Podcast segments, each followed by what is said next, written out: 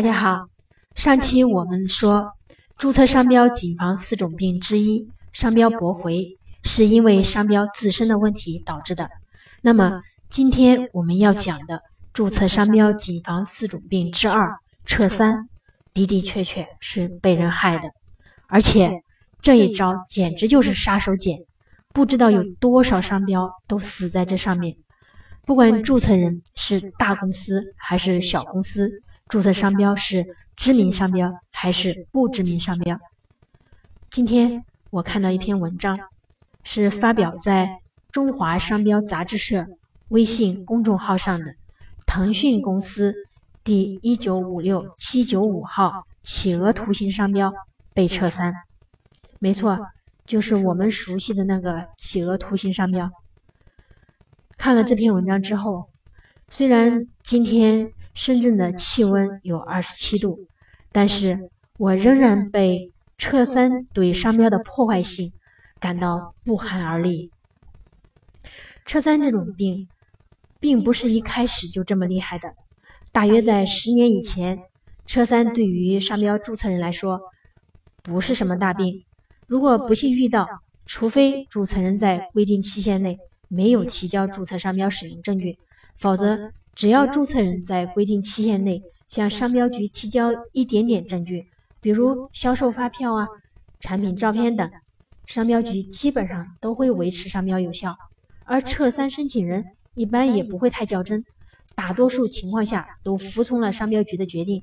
即使有个别不服，向商评委提出复审的，商评委维持商标局决定的比例也比较大。时至今日，撤三。到底是怎么变得这么厉害了呢？那是因为环境的变化。车三它产生了耐药性，这个环境的变化主要体现在三个方面：多、闲、法。多是多少的多，闲是空闲的闲，法是法律的法。这多、闲、法三个方面的环境变化是本人的总结，仅代表本人观点。下面我来解读：一多多是指商标申请量多，我国商标申请量连续十年、十多年居世界第一。就是现在，我们国家商标局每天受理的商标注册申请，平均每天都达到一万多件。这样，我们国家当初培养公民商标法律意识、鼓励商标注册的历史任务已经圆满完成，现在应该转为。商标管理了。第二个闲，闲是指旧商标闲置，在旧商标闲置的同时，注册商标申请量很大，新商标注册就越来越难，这不难理解吧？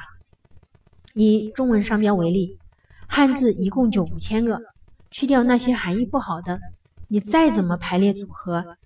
就以现在每天一万多件的速度，那也是不够的，所以我们国家就出现了新商标注册难与旧商标闲置并存的尴尬局面。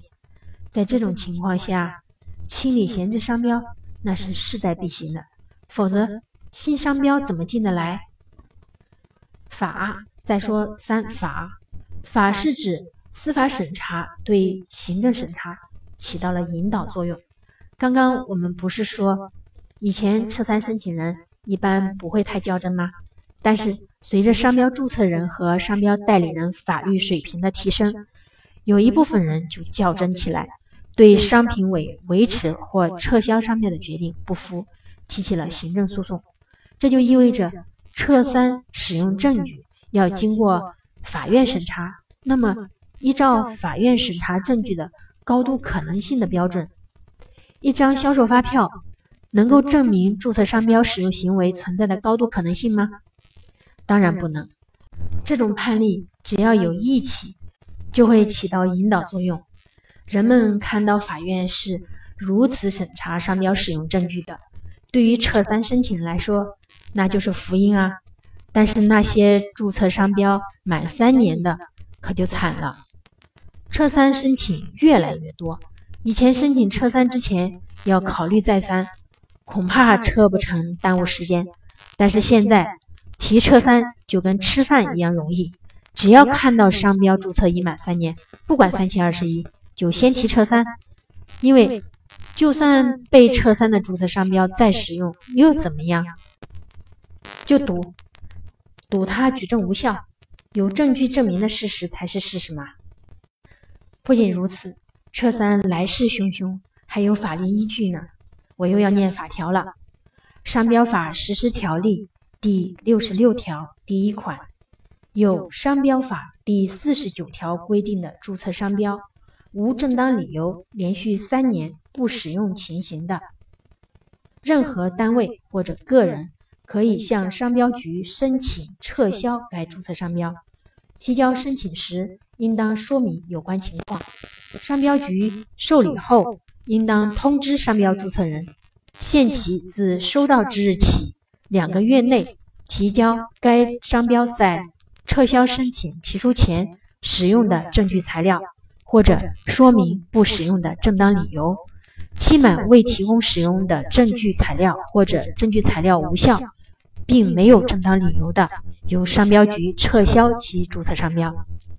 您看，是任何人可以撤三，只要提交申请时说明有关情况就可以了。相比之下，被申请撤三的商标注册人，他要在收到举证通知之日起两个月内，提交商标在撤销申请前使用的证据材料或者说明不使用的正当理由，一看就是不平等条约。任何人都可以提撤三，提撤三的时候轻描淡写的说明有关情况就可以了。但是您看，被撤三的商标注册人。他要做那么多的工作，责任全在他身上。我不敢说这个法条不对，但是根据这个法条的规定，你的注册商标只要注册满三年了，任何人想整你一下就整你一下。你收到撤三的举证通知之后，你还不敢不认真对待。如果你不在期限内提交证据，或者你提交的证据不能形成证据链，证明不到高度可能性的标准。他就有可能认定你未提交证据或者证据无效，无缘无故的增加了数类不说，关键是你的你一不小心就有可能失去那个商标呢。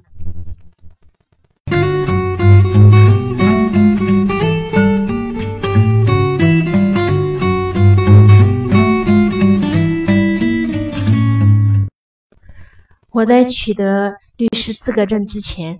一直在从事知识产权代理工作，以后知识产权也是我主要的专业方向。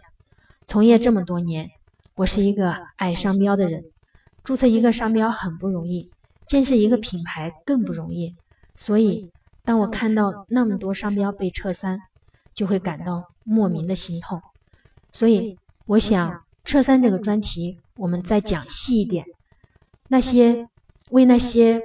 不幸被撤三的注册人提供举证的指导，还想为所有商标注册人出一些点子，去预防撤三，让所有的商标注册人再也不害怕撤三。